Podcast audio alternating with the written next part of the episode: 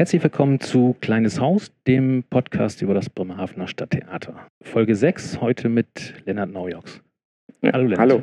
Du bist Dramaturg und Schauspielleiter seit dieser Spielzeit. Ja. Was hast du gemacht, äh, bevor du hierher gekommen bist?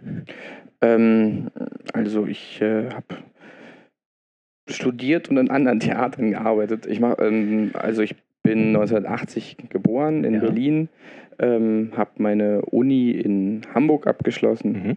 Also ich habe Geschichte und Germanistik mit dem Schwerpunkt auf Theater und Medien, ähm, habe ich auf Magister studiert und ähm, habe aber schon während meiner Uni auch äh, immer in Theatern gearbeitet. Ähm, also in den Hamburger Kammerspielen hatte ich meine erste, meine erste Assistenz und dann war ich auf äh, Kampnagel. Ähm, da hatte ich sozusagen mein erstes Praktikum, mein, mein, Ja. äh, mein Erweckungsmoment mit dem Theater. Da kommen viele her. Von Kampnagel? Ja, oder? Ja, ich glaube, weil es auch wirklich, weil auch wirklich da viele durchgenudelt werden. Also ich glaube, da werden auch wirklich viele verbraten. Hm, Weil es auch wirklich eine riesengroße Fabrik halt ist. Ne? Ja. Ich habe mich natürlich damals äh, schon auf deine Vorgängerin vorbereitet, auf die ähm, Nathalie. Genau, auf die Frau Driemeier. Die war ja auch mal bei Kampnagel. Ja, aber die hatte ja einen richtigen Job da. Die war ja, Ja. glaube ich, ähm, Dramaturgin, Volontärin. Ich weiß es gar nicht, was sie gemacht hat. Auf jeden Ähm, Fall hat sie dann. Und dabei habe ich dann gesehen, dass Kampnagel eigentlich äh, Kräne gebaut hat. Und Mhm. einer, einer davon steht hier im Schifffahrtsmuseum. Ah, okay. Das nur nebenbei. So, dann, dann warst du bei Kampnagel und dann? Ähm, also ich habe verschiedene äh, kleinere und größere Theater und bin dann irgendwie ähm, nach der Uni war ich ähm, Dramaturg, also schon am Ende, während ich meine Magisterarbeit geschrieben habe, war ich dann am Jugendtheater Hamburg und in der Basilika Dramaturg und bin dann nach Berlin gegangen und ähm, äh, war am Gorki für eine Produktion und war dann in der freien Szene erstmal Mhm. das ist in einer Theaterkapelle. Das ist so eine kleine Bühne in Berlin, ähm, Friedrichshain, die ähm, sehr klein, aber auch wirklich ganz großartige Sachen macht. Also das ist, ähm, wir haben dann in dieser einen Spielzeit, wo ich da war, haben wir dann auch sieben Eigenproduktionen irgendwie gestemmt und irgendwie es ist halt eine andere Dramaturgie gewesen. Ne? Also man hat da viel erstmal darum gekämpft, überhaupt Gelder zu akquirieren und zu gucken, welche Künstler lädt man ein. Ja. Das war dann irgendwie ähm, weniger so ein Stück betreuende Dramaturgie, das gab es da auch, aber ähm, das Spannende daran war tatsächlich irgendwie so ein kleines Haus zu rocken. Und ähm, dann war ich in Thüringen zwei Jahre lang Dramaturg, im Theater und Philharmonie Thüringen. Das sind so zwei Theater in Altenburg und Gera, die vor ein paar Jahren zusammengelegt wurden. Und jetzt bin ich hier. Ich habe Ähm, jetzt ein paar Sachen übersprungen, aber ich dachte, in der Kürze Das, das macht die, nichts. die Ähm, Konsequenz. wie bist du hergekommen? Ähm, hast du einen Anruf gekriegt oder hast du dich äh, auf eine Anzeige beworben? Stand das bei Äh, theaterjobs.de genau. oder so? Das stand bei theaterjobs.de und ich war, ähm, ich habe mich hier beworben. Mhm. Und dann ähm, habe ich eine E-Mail bekommen ja. ja, weil der Sebastian sagte, er ist zum Beispiel angerufen worden. Von ähm, und über Ecken eingeladen worden. Naja, genau, es gibt ja diese beiden Möglichkeiten. Mhm. Entweder jemand kennt dich oder du kennst jemanden Ja. ähm, oder du gehst halt neu ins Haus. Und ich habe das irgendwie, ehrlich- ehrlich gesagt, ich war ähm, in Bremerhaven zwei, dreimal vorher, weil ich hatte immer eine, eine Freundin hier aus Bremerhaven und ich war aber noch nie vorher in dem Theater und ähm, fand aber die Webseite und sozusagen das, ist, was man Mhm. hier rüber gelesen hat, einfach wirklich total spannend und ähm, fand auch die Idee in Bremerhaven überhaupt Theater zu machen auch wirklich total reizvoll. Deswegen, also ich habe mich jetzt eigentlich gar nicht so viel zu, äh, durch die Nation beworben, muss ich jetzt zugeben, sondern es waren jetzt Ja. eigentlich nur sehr, sehr ausgewählte Orte und Bremerhaven fand ich klang einfach total großartig. Wann war das? Kannst du das mal kurz sagen? Ich habe mich im Januar, glaube ich, beworben. Genau, ich hatte meine letzte Produktion in Berlin, das war im Dezember, hatte das Premiere Aha. und ähm, dann habe ich mich im, war ich im Urlaub und dann habe ich mich Ja. nach dem Urlaub hier beworben. Und wann warst du dann das erste Mal hier? Im Februar, Anfang Februar, glaube ich. Mhm. Oder Ende Januar, Ende Januar, Anfang Februar. Ich war ja mehrmals hier. Ich war erstmal hier und habe dann mit ähm, Moich Mokrosch das, den Termin gehabt. Und dann, wir sind ja zu zweit, also leiten die Schauspielabteilung ja zu zweit, Sibylle Hühold und Mhm. ich. Und ähm, Sibylle war damals aber noch im Mutterschutzurlaub. Nennt man, glaube ich, nicht Mutterschutzurlaub. Auf jeden aber Fall. auf jeden Fall war sie sozusagen, ähm, hatte sie gerade ein Neugeborenes auf dem Arm und konnte deswegen auch nicht dabei sein. Das heißt, ich bin zum zweiten Mal bin ich oder? dann, genau, Elternzeit. Und dann bin ich ähm, zum zweiten Mal nach Bremen gefahren, da wohnt Sibylle und habe dann Ja. vor ihr das Vorstellungsgespräch gehabt. Und dann war ich Ja. noch mal ein drittes Mal hier, um dann noch mal mit Uli zu reden. Mhm. Äh, Ulrich mal kurz. Ja. Und wie geht das dann? Das ist nämlich auch eine Frage, die ich, die ich hier später habe. Ihr müsst dann ja irgendwie festlegen, wie ein Spielplan geht oder äh, Genau, und dann waren wir, äh, deswegen ging das sozusagen dann doch relativ schnell, ähm, weil wir ja dann relativ bald eben auch diesen Spielplan fertig bauen mussten. ja. Und ähm, das sieht immer so aus, wir sind, äh, man, man trifft sich so zu dritt, zu viert oder wer eben da gerade mitmacht in dem Team. Und ähm, jetzt gab es schon dieses Thema Innern vergessen, gab es schon so als, als Rohidee. Das heißt, Mhm. da musste man gar nicht mehr so viel überlegen, musste sozusagen das nur noch füllen. Dann muss man sagen, welche Stücke gibt es denn dazu, was wollen wir überhaupt davon erzählen, was gibt es denn für Erinnerungsmomente, eben zum Beispiel 100-jähriges Mhm. äh, Jubiläum des ersten Ausbruchs des Ersten Weltkrieges, ähm, dann dieses Demenzfestival. Es gab aber schon die Initiative Demenz und wir, also auch da gab es schon einzelne Punkte, die man ähm, äh, von denen man wusste, die, äh, die kann man ähm, thematisieren in der Spielzeit. Und dann haben wir uns einfach so Stücke äh, hin und her geworfen und alle haben es gelesen und dann sind wir auf, haben wir überlegt, okay, welche Regisseure ähm, kann man sich da vorstellen? Und das musste auch alles, glaube ich, im April fertig sein, Mhm. weil ja dann auch der, ähm, der Drucktermin für das ähm, Jahresspielzeitheft schon vor der Tür stand. Das ist nämlich immer äh, ziemlich schwierig, äh, Dramaturgen oder auch, auch ähm, Intendanten dazu zu bewegen, zu erzählen, wie ein Spielplan entsteht. Also es gibt auch vom Deutschen Theater Berlin einen Podcast und äh, da hört man dann so Sätze wie, ja, das ist ein ganz komplexer Prozess, aber so richtige Antworten bekommt man äh, relativ Naja, weil es Schlecht. irgendwie, wenn man so gefragt hat, wie entsteht ein Spielplan, dann hat man so das Gefühl, man müsste irgendwie so, ein, so, ein, ähm, so eine Landkarte, also so, Ja. ein- so einen Wegplan ähm, abgeben können. Mhm. Und das kann man wirklich nicht, weil das ist tatsächlich, deswegen, ich kann da auch äh, dann den Kollegen vom Deutschen Theater recht geben. Es ist tatsächlich ein komplizierter Prozess, weil man ja, auch aber das ist wirklich ja schön erzählt. Also erstmal äh, legt man so die, die grobe Richtung fest. Und das Ja. war, naja, das war jetzt dieser eine Weg. Also zum Ja. Beispiel jetzt dieses Jahr, ähm, wir sind jetzt schon wieder am Überlegen, halt für das nächste Jahr. Mhm. Und auch da, ähm, man geht auch ähm, viele Sachen parallel. Ne? Also man hat auch ja verschiedene ähm, Regisseure, an die man schon mal denkt. Man hat dann irgendwelche Stücke im Kopf. Ähm, gleichzeitig muss man aber auch noch über eben über darüber nachdenken, wollen wir ein Motto haben? Ähm, gibt es eins? Braucht man eins? Soll es vielleicht keins geben? Oder gibt es eins und man, man, man sagt es noch nicht, weil man, man braucht aber irgendeine Linie für sich selbst. Und ähm, diese drei, vier Ebenen, die man alle gleichzeitig irgendwie hat, die muss man dann irgendwann zusammenkriegen. Und das ist dann, äh, und ich glaube, das ist eben dieses komplizierte Geflecht. Das war jetzt beim letzten Mal, ging das doch sehr strukturiert, aber auch deswegen, weil wir halt tatsächlich auch dann ähm, nur zwei, drei Monate hatten, was tatsächlich für sowas gar nicht so viel ist. Also, äh, weil es, äh, die eine Arbeit ist natürlich im Lesen all dieser Mhm. Stoffe. Aber das ist, glaube ich, gar nicht die Hauptarbeit, weil eigentlich man kennt auch schon viele Stoffe und auch, wir sind ja alle hier auch ähm, schnelle Leser, weil wir auch wirklich ja viel lesen. Ja, Sondern das die- sagen auch alle Dramaturgen, die man so hört. Äh, man muss viel lesen. Unglaublich viel. Man muss unglaublich viel lesen. Aber ich meine, gut, wenn man das nicht mögen würde, hätte man, glaube ich, nicht diesen Job Mhm. gewählt. Aber die Hauptaufgabe ist, glaube ich, dann ähm, sozusagen diesen Text, den man gerade gelesen hat, sacken zu lassen und nochmal in sich reinzufühlen. So nach einer Woche oder nach zwei Wochen, will man das überhaupt oder, oder was sagt das denn jetzt noch? Oder kann man sich überhaupt noch daran erinnern, was da drin stand? Ja. Und wenn man das nicht kann, dann ist das schon mal gar kein gutes Zeichen. Jetzt haben wir das ein kleines bisschen übersprungen. Ähm, was macht denn überhaupt ein Dramaturg? Ähm, ein Dramaturg betreut Produktionen. Ähm, der ist eben, der ist von vornherein, der ist sozusagen die Schnittstelle zwischen Produktion und Theater auf der einen Seite. Ähm, dann ist er Schnittstelle zwischen Theater und Publikum und dann ist er die Schnittstelle zwischen Produktion und Publikum.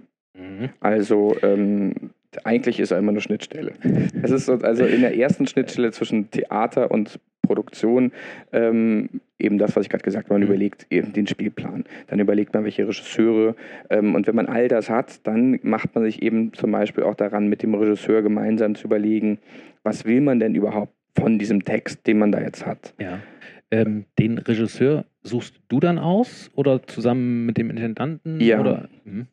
Also ähm, äh, am Ende sagt immer der Intendant ja oder nein. Das ist sozusagen. Ja, aber du schlägst den wahrscheinlich vor, oder? Genau, das ist ja ähm, gerade ähm, Ulrich Mokrusch ist ja jetzt keiner, der, der hier mit so einem ähm, harten Degen hier durchs Haus rennt, sondern er ist ja total kommunikativ und, Ja. ähm, und, und äh, holt ja auch von allen hier die Meinung ein und vieles ähm, wird auch, also eigentlich wird alles vorher besprochen, Mhm. bevor sozusagen die Entscheidung gefällt wird. Also man hat ja schon, also ich habe auf jeden Fall das Gefühl, zumindest immer meine Meinung sagen zu können. Ja, das hat er in Und- dem Gespräch auch erzählt. Das- Da gibt es so verschiedene Runden an bestimmten Tagen, wo Genau. die einzelnen Abteilungen so zusammensitzen. Ja, also es ist sehr, sehr kommunikativ hier. Und ähm, das heißt, die letzte Entscheidung trifft selbstverständlich äh, Ulrich Mokrusch. Aber man ähm, schlägt ihm was vor, man beredet. Ähm, er lässt sich auch zum Beispiel, wenn er ähm, also lässt sich sozusagen auch überreden im positiven Sinne jetzt gar nicht, wenn er da, Mhm. ähm, wenn er so, also ist sehr offen auch für Ja. Sachen, die ich selber zum Beispiel noch gar nicht so, ähm, wo er selber vielleicht da, wo er Skrupel hat. Und ähm, Genau, wenn man dann sozusagen den Regisseur gefunden hat und den Stoff gefunden hat, dann geht man auf die Suche ähm, nach dem Sinn von diesem Stoff. Also man überlegt, was will man denn jetzt von diesem Stoff? Also gerade Klassiker, die haben ja unglaublich viele Lesarten und Deutungsmöglichkeiten. Und ähm, man muss ja auch immer erstens überlegen, was wird gestrichen, also was wird weggenommen vom Text. Das macht man dann, da muss man auch überlegen, wie ist jetzt die Form zum Inhalt, was ja irgendwie meistens auch miteinander einhergehen muss. Also eben dieses, dieses Inszenierungskonzept, das kommt viel natürlich von dem Regisseur, er ist ja auch der, der Künstler, aber man überlegt eben gemeinsam auch da schon, ähm, spinnt man darum. Mhm. Und dann geht es eben an die Proben und ähm, ach genau, um die Besetzung. Ja. Das wird auch sozusagen gemeinsam besprochen zwischen Regisseur und ähm, Dramaturg. Mhm. Weil natürlich der Regisseur möchte, äh, hat Vorstellungen, aber diese Vorstellungen, wie halt immer, muss man ja auch irgendwie damit der Realität ähm, ähm, irgendwie abgleichen. Mhm. Beispielsweise, wenn der Regisseur sagt, ich brauche unbedingt äh, 113 Schauspieler, wir sagen, ja, wir haben aber nur 13, was soll man machen? Da muss man halt runterrechnen. Ja, klar. Und ähm, genau, und bei den Proben bin ich dann sowas wie der erste Zuschauer. Also während der Regisseur und die Schauspieler gemeinsam sich so durch dieses Stück dann durchkämpfen und auch dann szenische Umsetzungen zu dem finden, was sie da auf dem Papier äh, lesen, ähm, kann es ja manchmal passieren, dass innerhalb dieses Teams, was ja da entsteht zwischen, zwischen Regisseur und Schauspielern, ähm, dass da auch innere Logiken einfach entstehen, Mhm. die für alle Beteiligten, die da sind, total stimmig und total richtig So eine Art sind. Betriebsblindheit. Genau, so eine Betriebsblindheit. Und man ähm, braucht sozusagen, der Dramaturg kommt eben ab und zu mal rein und sagt, das ist, ähm, Das funktioniert so nicht oder ich verstehe oder, es oder nicht. ich verstehe es einfach nicht Mhm. oder Mhm. ähm, oder das oder bei mir kommt das und das an, wenn ich das Mhm. sehe und dann ähm, sagt vielleicht der Regisseur, oh, das sollte es eigentlich gar nicht, eigentlich ist genau das Ja, und Gegenteil. dadurch, dass die seit äh, drei, vier Wochen das Proben, äh, äh, eben, hat sich das so verfestigt, dass die das gar nicht merken. eben. Mhm. Und man, ähm, man ist total angespannt und ernst, guckt was dabei und dabei sollte das eigentlich eine, ironisch sein und ein Witz oder so. Ja, ja. Ähm, und dann als nächsten Schritt äh, macht der Dramaturg eben die Programmhefte, eben wieder Schnittstelle zwischen Produktion und ähm, Publikum, Mhm. indem man eben thematisch, inhaltlich dazu Material in die Hand gibt. Mhm. Und ähm, dann eben sowas wie Einführung, Publikumsgespräche. Das habe hab ich ja vorhin gesehen. Das, Genau. Wie oft macht ihr das? Ähm, wir machen das stückabhängig. Also es gibt Stücke, bei denen es immer Einführung gibt und es Mhm. gibt Stücke, bei denen es keine Einführung gibt. Das heißt, je nachdem, wie oft wir das Stück spielen, gibt es diese Einführung. Das habe ich mir zwar für viel später aufgeschrieben, aber das sind zwei Punkte, die, die passen hier gerade rein. Ähm, könntest du dir vorstellen, ähm, deine Sekundärliteratur irgendwo auch auf der Seite mal zu veröffentlichen, dass, dass die Zuschauer auch mal sehen, womit haben die da gearbeitet? Äh, könnte ich mir total vorstellen. Ich glaube, es ist nur bei unserer Webseite, glaube ich, technisch gerade nicht so richtig machbar, aber da bräuchte man sozusagen sowas wie, wie ein Dramaturgie-Container, Seite, Blog, was auch immer. Ja, Ähm, ich weiß nur nicht genau, weil es kommt ja auch immer was dazu. Also ähm, man, man hat erstmal, man macht eine Materialmappe für das Team und das ist vorher fertig. Das heißt, man hat vorher schon ein bisschen Sekundärliteratur definitiv. Aber auch während des Stückes hört man ja nicht auf. Also man ist ja eigentlich die ganze Zeit immer nur dabei und hinterher zu lesen, ähm, was man irgendwie, also es entstehen ja auch ähm, Probleme, Fragen, ähm, Anregungen, Richtungswechsel Ja. durch die Proben. Und ähm, das muss man dann sozusagen ähm, im Moment dann immer nochmal neu lesen und neu überlegen und neu suchen, auch in der Literatur. Das heißt, diese Liste würde sich, ähm, ändert sich tatsächlich manchmal bis zur Premierenwoche. Aber klar, könnte ich mir sehr gut vorstellen. Das, das würde ich toll finden. Und vielleicht äh, auch so eine Stückeinführung als Video oder wie auch immer äh, so online. Denn Mhm. es gibt, habe ich schon oft gehört, viele Menschen, die, die scheuen einfach so den Weg erstmal ins Theater. Würden, ha- haben sie mir gesagt, aber gerne hingehen, wenn sie vielleicht vorher mal wissen, was sie so erwartet. Ja, kann man tatsächlich überlegen, ob man nicht Denn, einfach so äh, Videoeinführungen macht. Ja, also es hat mir bei der, bei der, ähm, beim Tag der offenen Tür jemand gesagt, der war mit seiner Freundin hier und er sagte, oh, ich würde ja, wenn ich so ein bisschen wüsste, was mich hier erwartet. Ne? Mhm. Und viele können ja auch zu bestimmten Terminen nicht, ne? Die, die haben Schichtdienst oder wie auch immer. Ja, äh, muss- werde ich mal hier im Haus mal anfragen, ob da, ich finde das äh, eigentlich eine ganz gute Idee. Ja. Haben wir jetzt alle Schnittstellen? Wir haben gesagt, äh, äh, Zwischen Theater und äh, Produktion, zwischen Theater und Theater und Publikum und zwischen Produktion und Publikum. Das sind ja, ja, ich glaube, das waren die Mhm. Bereiche. Dann habe ich mir aufgeschrieben, Sprache. Ähm, Anfang des Jahres gab es so eine, so eine Riesenaufregung wegen ähm, korrekter Sprache. Negerprinzessin, Negerkuss und so weiter und Mhm. so weiter. Ähm, spiegelt sich das auch irgendwo wieder im, im Theateralltag? Weil ihr ja viel mit Texten umgehen müsst.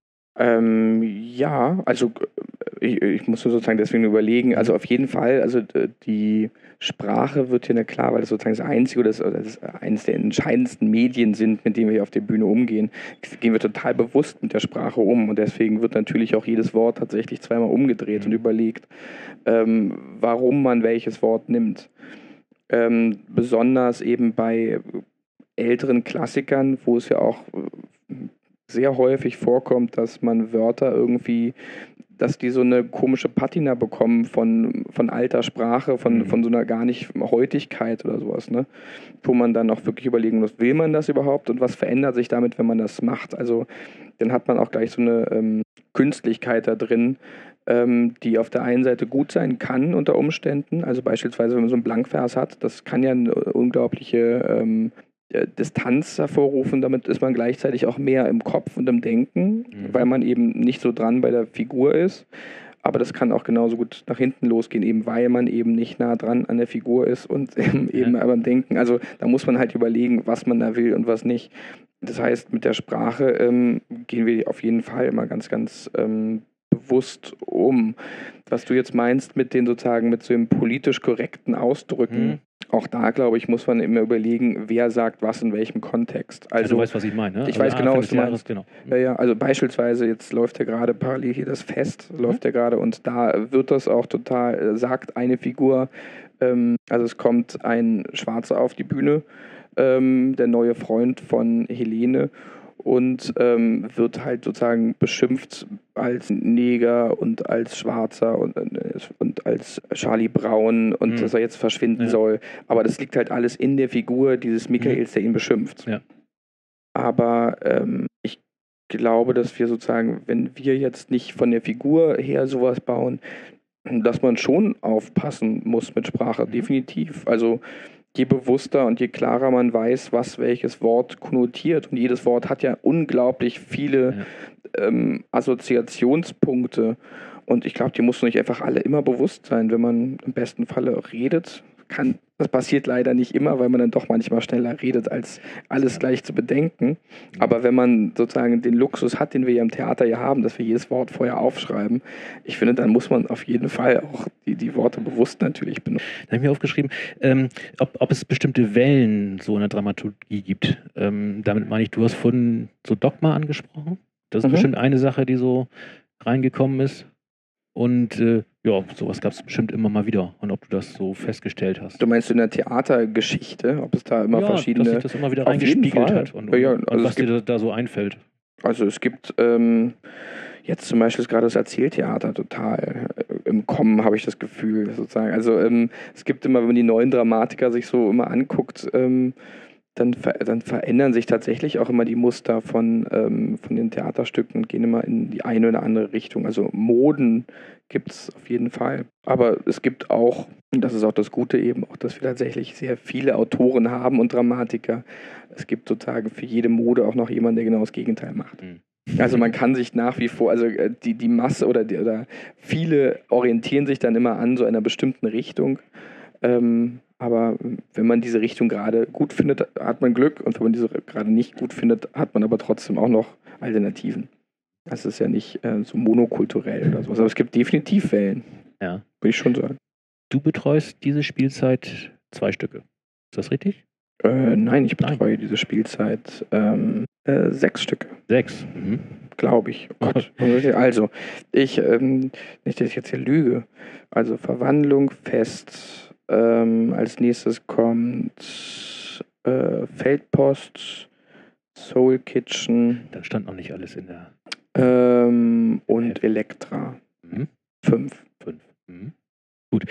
Ähm, lass uns mal bei Das Fest bleiben. So gerade vorgestellt. Mhm. Ist äh, ursprünglich eine, ein Film gewesen. Genau, das war ein Film von Thomas Winterberg, ähm, 1997 in die Kinos gekommen und halt total ähm, ähm, hat so alle Preise abgesahnt, die man dafür auch so kriegen kann. Also unglaublich ähm, populär. Ich glaube, die meisten kennen den Film auch. Also es ist auch ein, ist ja ein wahnsinnig berührender Film. Und ähm, seit 2001 gibt es das eben auch in Deutschland auf den, auf den Bühnen immer wieder. Ähm, was sich auch tatsächlich eben anbietet, weil das eben nach diesem Dogma, das war ja der erste Film, der nach Dogma ähm, produziert wurde, nach diesen Dogma-Regeln. Und die ähm, gehen ja zu so einer Purheit zurück. Die wollen ja sozusagen dem Kino die Unschuld wieder zurückgeben, ähm, was in der Konsequenz dann daraus hinausläuft, dass man ähm, die ganzen theatralen Mitteln des Schauspiels einfach wieder mehr in den Vordergrund stellt. Also dass man auch gar nicht, ähm, also Filme sind ja total ähm, gern genommenes äh, gern genommene Quelle, um die auf die Bühne zu bringen. Und das Problem beim Film ist einfach sehr oft sind zum Beispiel die Schnitte. Mhm. Also ähm, während ein Film unglaublich schnell eine Situation erklären kann, weil die Kamera einfach woanders ist, kann man das auf der Bühne halt nicht machen. Und das ist das Gute eben an diesem Dogma-Film. Das wollte ich gerade sagen. Das heißt, ähm, solch ein Film ist einfacher zu transponieren als, als äh, jetzt, ich sag mal, so ein, so ein unheimlich schnell geschnittener also, Film.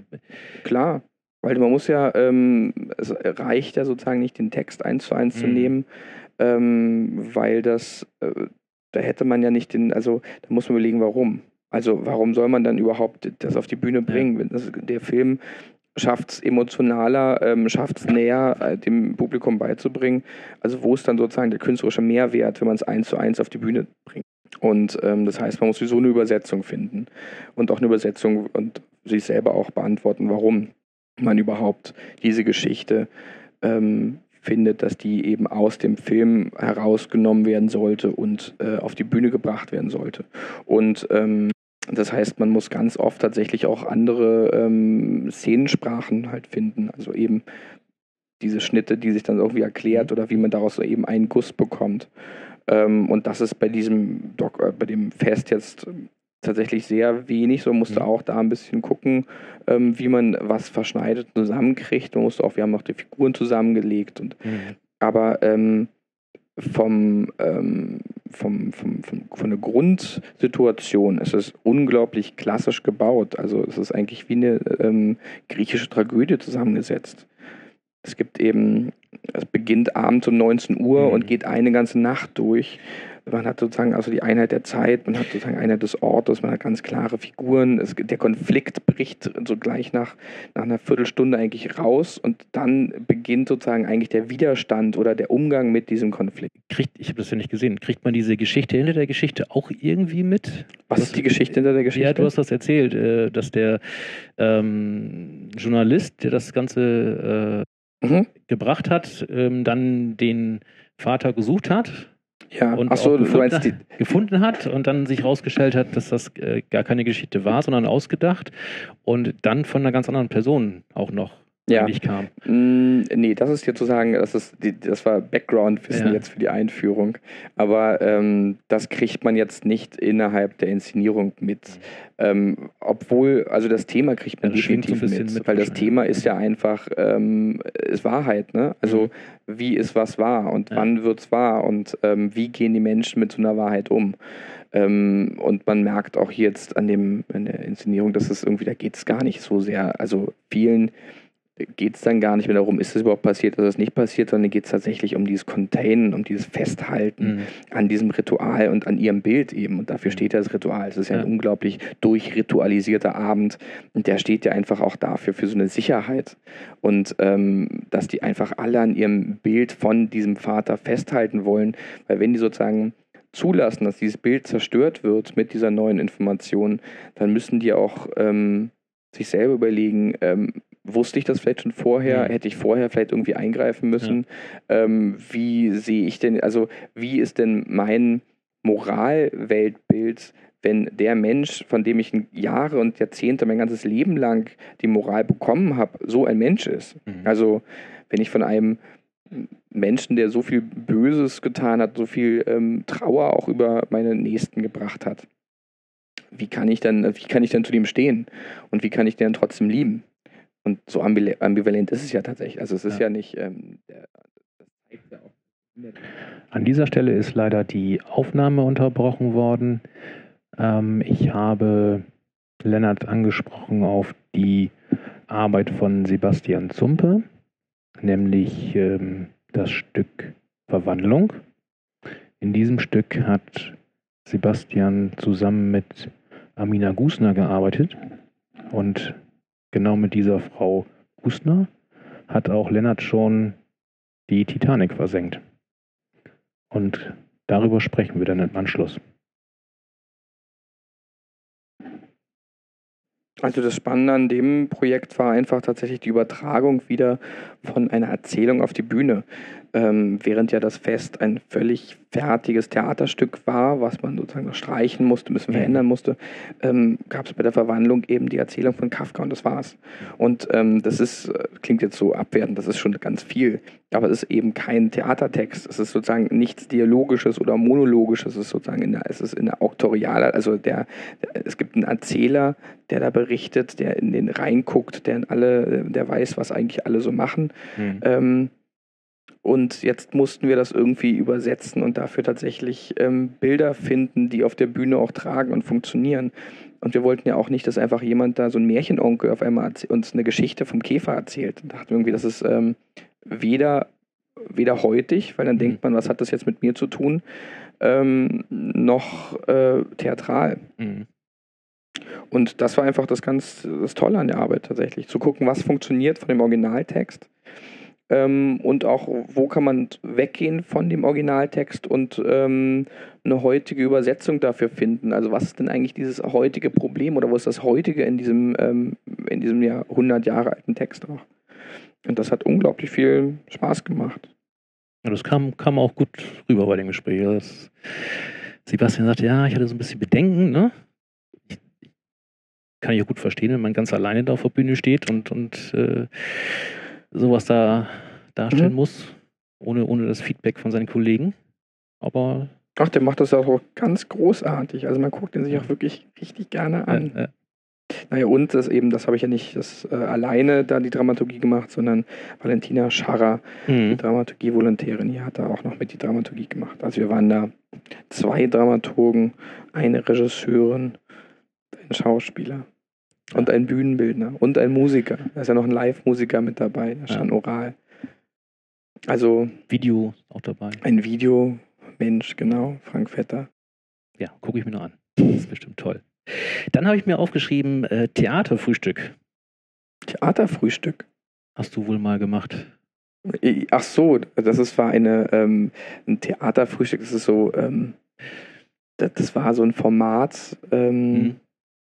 Wie hier Kostprobe. Ach so. Das ist einfach, das war bei Theater und Philharmonie Thüringen sowas wie Kostprobe. Nur hieß es da Theaterfrühstück und es Ah. war immer eben Sonntag vormittags vor der ähm, Premiere und da gab es eben so belegte Brötchen. Und dann hat man eben so einen kleinen Ausschnitt gezeigt und hat sich unterhalten und Achso, das klang da in dem, in dem äh, Text im Internet ganz anders, als wenn das so ach so. ich- kontrovers diskutiert würde. Ja, ich, weil wir eins, ähm, Theater und Film in Thüringen war ja mal bedroht vor der Insolvenz.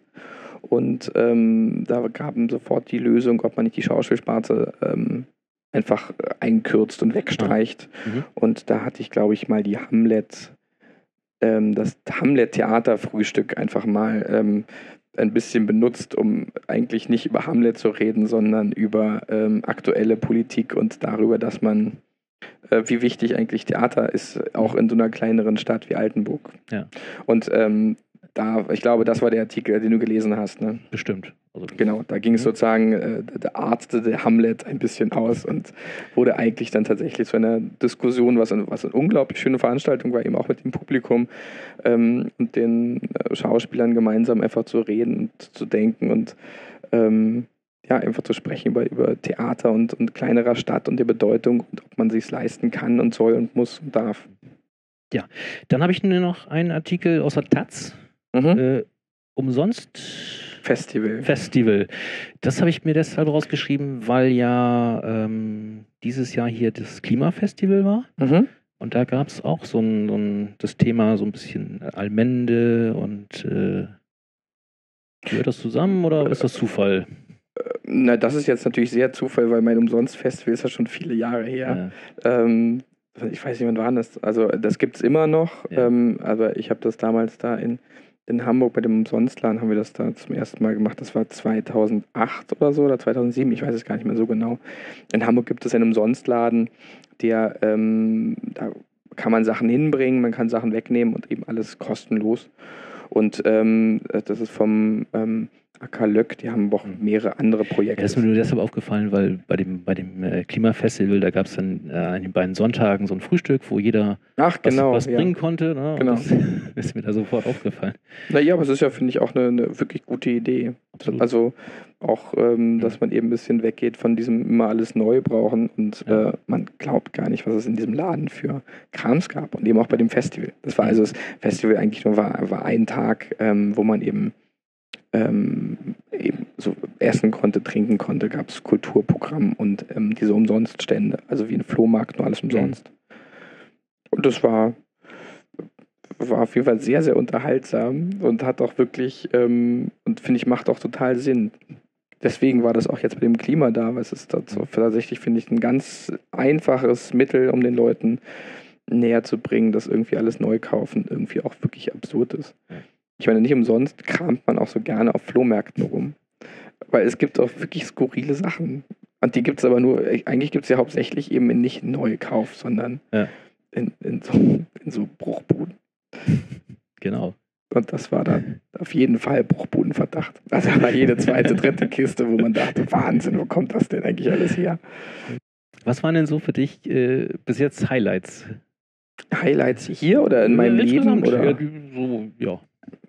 Was war denn jetzt? Das ist aber eine, eine sehr äh, schwierige Frage. Das sind so meine Highlights meines Lebens. Meine Geburt, definitiv. Ich weiß es, also ich kann mich nicht daran erinnern, aber ich Warst bin mir dabei, sicher, ne? das, war, äh, das war ein bedeutender Tag in meinem Leben. Ähm, naja, ich glaube, es sind nur diese, ähm, was einem sofort jetzt so in den Kopf kommt, ne? diese normalen äh, Abschlüsse von Schule und Uni und Umzug und mh, ich habe mal ein Jahr in Italien gewohnt, das war ganz großartig. Aber jetzt irgendwie, was war jetzt mein Highlight? Jetzt privat oder persönlich oder beruflich oder äh, Beruflich. sportlich? Oder Was, machst du Sport? Was machst du für einen Sport? gar keinen. Also, ich gehe ins Fitnessstudio Mhm. alle zwei Wochen für eine halbe Stunde. Das ist ja sehr regelmäßig. Ja, ne? Und dann äh, gehe ich da wieder raus und denke so, aber nächstes Mal machst du wirklich. Jetzt, jetzt war es nur wieder zum Warmwerden, wieder reinzukommen, aber nächstes Mal machst du wirklich Sport. Genau. Und dann dauert es wieder zehn Tage, bis man wieder da ist und dann muss man erst wieder doch nur eine halbe Stunde, um wieder reinzukommen. Und was, äh, wenn du keine Highlights weißt, was waren irgendwelche großen Katastrophen? Und das, oh mein Gott. Die großen Katastrophen.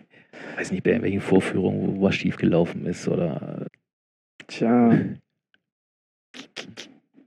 Also, also wie gesagt, in diesem kleinen Theater, in dem ich mal gearbeitet habe, in der Theaterkapelle, da gab es haufenweise Katastrophen immer.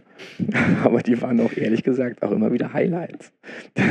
Siehst du? Deswegen kann man das gar nicht so. Ähm, man, ich glaube, das kann man gar nicht so sehr trennen, tatsächlich. Weil ich finde, die großen Katastrophen sind ja auch irgendwie eben die Momente, an die man so zurückdenkt. Aber ich wüsste jetzt auch keine wirkliche, ähm, wo ich jetzt manchmal nachts im Bett wach liege und denke, oh Gott, wie furchtbar war das denn? Ich glaube, ich habe noch keine großen Katastrophen im Leben gehabt. Gott sei Dank. Ja, ich bin da eigentlich ganz glücklich drüber. Also, ja, ja. eigentlich äh, bis jetzt ein schönes Leben gehabt. Ähm, Leider aber auch keine großen Highlights. Och, Verdammt, da muss was ändern. Das hast du mir gerade zwar schon erzählt, aber vielleicht kannst du das nochmal eben machen. Ähm, warum wir hier überhaupt sitzen können, ist, weil du heute, wie heißt der Dienst? Direktionsdienst. Direktionsdienst hast. Das heißt, ich bin sozusagen der, ähm, es gibt eben jede Veranstaltung, die in diesem Haus hier ist, äh, hat einen Direktionsdienst, das heißt sozusagen einen Verantwortlichen, der sozusagen für das Publikum verantwortlich ist, also der Ansprechpartner ist. Ja. Der ist ähm, also, wenn jetzt ähm, ein Schauspieler sich jetzt kurz auf dem Weg hierher ein Bein gebrochen hat, dann würde ich vor das Publikum treten und sagen, übrigens, Heute kommt der Schauspieler nur mit einem Bein, das andere ist ab. Schade. Sowas. Hm. Das macht immer einer der Dramaturgen oder, oder Nein. wie wird das verteilt? Nein, also wir haben, äh, wir haben ja Dramaturgiesitzung einmal die Woche und da äh, sitzen aber nicht nur die Dramaturgen, da sitzt auch die Marketingabteilung und die Ausstattung und ähm, dann geht das so um, wann wer kann. Also kleine Dramaturgen machen das, machen viel dann von den Stücken, die sie eben auch äh, betreuen. Ähm, dass sie die dann auch die, die ähm, Ansprechpartner sind, ähm, weil es auch einfach, mehr, weil die einfach dann mehr auch da drin sind. Also sie sind auch mehr im Stoff und können auch dann tatsächlich vielleicht mehr abschätzen, wie groß eine Katastrophe ist. Also wenn ich jetzt vielleicht im Musiktheater oder beim Konzert einen Direktionsdienst machen würde, ich wäre noch überforderter, als es wahrscheinlich so wäre, wenn tatsächlich irgendwas passiert. Ich wüsste gar nicht, was ich sagen würde, wenn die Bratsche sich ein Bein gebrochen hat. Welcher völlig, völlig hinüber. Das würde das Publikum sofort sehen und sagen, ich glaube, ich glaube dem kein Wort. Die Bratsche hat sich gar kein Bein gebrochen. ähm, was meinst du denn, wie es für dich äh, hier weitergeht? Wie es für mich hier weitergeht? Ja, du hast wahrscheinlich wie alle Künstler einen Einjahresvertrag? Ich habe einen Zweijahresvertrag. Zwei okay. Ähm, und die gehen so erstmal ins Land. Ja. Und ähm, für mich geht es jetzt, also ich bin jetzt gerade sozusagen beim Vorbereiten der nächsten beiden Stücke. Ich habe jetzt das ganz große Glück, tatsächlich ganz lange vorbereiten zu können. Und zwar Feldpost, ein Frontbericht und ähm, parallel so ein bisschen Soul Kitchen. Mhm. Ähm, wieder ein Film. Ich wollte gerade sagen, das ist auch bekannt. Da machen wir ja die Uraufführung im April. Und ähm, genau, die bereite ich jetzt so gerade vor. Die, also das ist so ähm, die nächsten Wochen und Monate so Arbeit. Und dann ähm, die nächste Spielzeit. Danach kommt dann Elektra und äh, genau, die nächste Spielzeit und dieses Festival. Ähm, und das Erinnern muss ja auch noch vorbereitet werden. Und, ähm, also man hat diese Spielzeit, äh, habe ich das Gefühl, habe hab ich was zu tun. Und nächste Spielzeit dann höchstwahrscheinlich auch. Aber das gern. Aber was genau? Fühlst du dich wohl? Sehr. Ich fühle mich hier ganz doll wohl. Ich hätte auch wirklich nicht gedacht, dass ich mich so wohl in Bremerhaven und hier auch in, in, im Theater fühle. Also, ja. ich kann mich gerade auch irgendwie gerade, auf was das angeht, so gar nicht beschweren. Also auch zum Glück noch weit weg von Katastrophengefühl. Ähm, also es ist, ähm, bin also, ja im Mai hierher also bist schnell gut angekommen. Ja, sehr, sehr schnell. Also Ende Mai hm, hatte ich hier schon die Wohnung, war natürlich dann nicht die ganze Zeit hier, muss ich jetzt zugeben, aber was soll man auch dann hier, wenn man tatsächlich hier noch nicht arbeitet? Also ab Mitte August ging mein Vertrag los und meine Arbeit und dann ähm, dachte ich jetzt, also zwei Monate in Bremerhaven äh, im Eiscafé Theo sitzen, das ist irgendwie, da fällt einem irgendwann doch dann äh, die wolkenlose Himmel auf den Kopf. Das heißt aber, ich war hier sozusagen, habe ein bisschen schon vorrenoviert, ein bisschen hier angekommen. Und, ähm, ich finde die Stadt einfach wirklich total ähm, angenehm. Also meine Familie ist heute auch hier und ähm, ich habe so heute ein bisschen Sightseeing mit denen gemacht und wir waren da wieder ähm, also durch den Hafen gefahren und waren ja. da in diesem ähm, Terminal für die Kreuzfahrtschiffe. Mhm. Und es ist ja, es ist ja atemberaubend jedes Mal. Und dann steht man da und äh, guckt halb auf die Nordsee oder halb auf die Weser, man weiß es nicht genau, aber man guckt aufs Wasser. Und die Sonne ging gerade unter und ähm, die, die Gischt schäumte da auf wegen des äh, stürmischen Wetters und das war einfach echt traumhaft schön. Und deswegen, also ich glaube, solche, solche Augenblicke und Momente helfen natürlich auch sehr gut, in der Stadt anzukommen. Stimmt. Und ich mag auch wirklich diesen Charme. Also ich mag auch zum Beispiel dieses, dieses, ähm, diesen Charme von, von Lehe, äh, mhm. wo man, also ich wohne jetzt alte Bürger, ja. Meister Schmidtstraße und das ist so ein, nicht weit weg von da. Und Eben. ich finde das einfach, ähm, es hat sowas von einer, von, einer, von einer rotzigen Gemütlichkeit. Ja, Lehe ist ja auch ein sehr spezieller Stadtteil. Und der wird ja auch. Ja, aber auch da finde ich, dass es irgendwie ähm, hat was total, äh, also man läuft da einfach, finde ich, gerne. Ich finde die Architektur ist wunderschön schon mal, aber auch diese ganze Atmosphäre, die da so einem entgegenkommt, da ist so, ja, das so Leben. Also auch wenn da natürlich viele Straßen irgendwie auch ähm, zugemauert sind, wo die Eingänge zu sind. aber, ähm, aber trotzdem finde ich, ist da so eine, so eine, ähm, ja, so eine, so eine urbane Lebendigkeit. Ja, das heißt, du warst schon mal so ein bisschen auch, auch zu Fuß unterwegs und hast das Ganze Ständig. Mal, ja. Ja, finde ich schön. Also ich irgendwie, ich fahre hier total ungern Auto in Bremerhaven, weil ich irgendwie denke, also fauler, fauler geht es ja nicht. Die Stadt ist jetzt nicht so riesig, dass man jetzt irgendwie ständig rumfahren muss. Deswegen laufe ich eigentlich immer nur rum. Das ist nämlich auch schon, schon im Prinzip mein letzter Punkt. Äh, was machst du denn in Bremerhaven, wenn du nicht am Theater bist?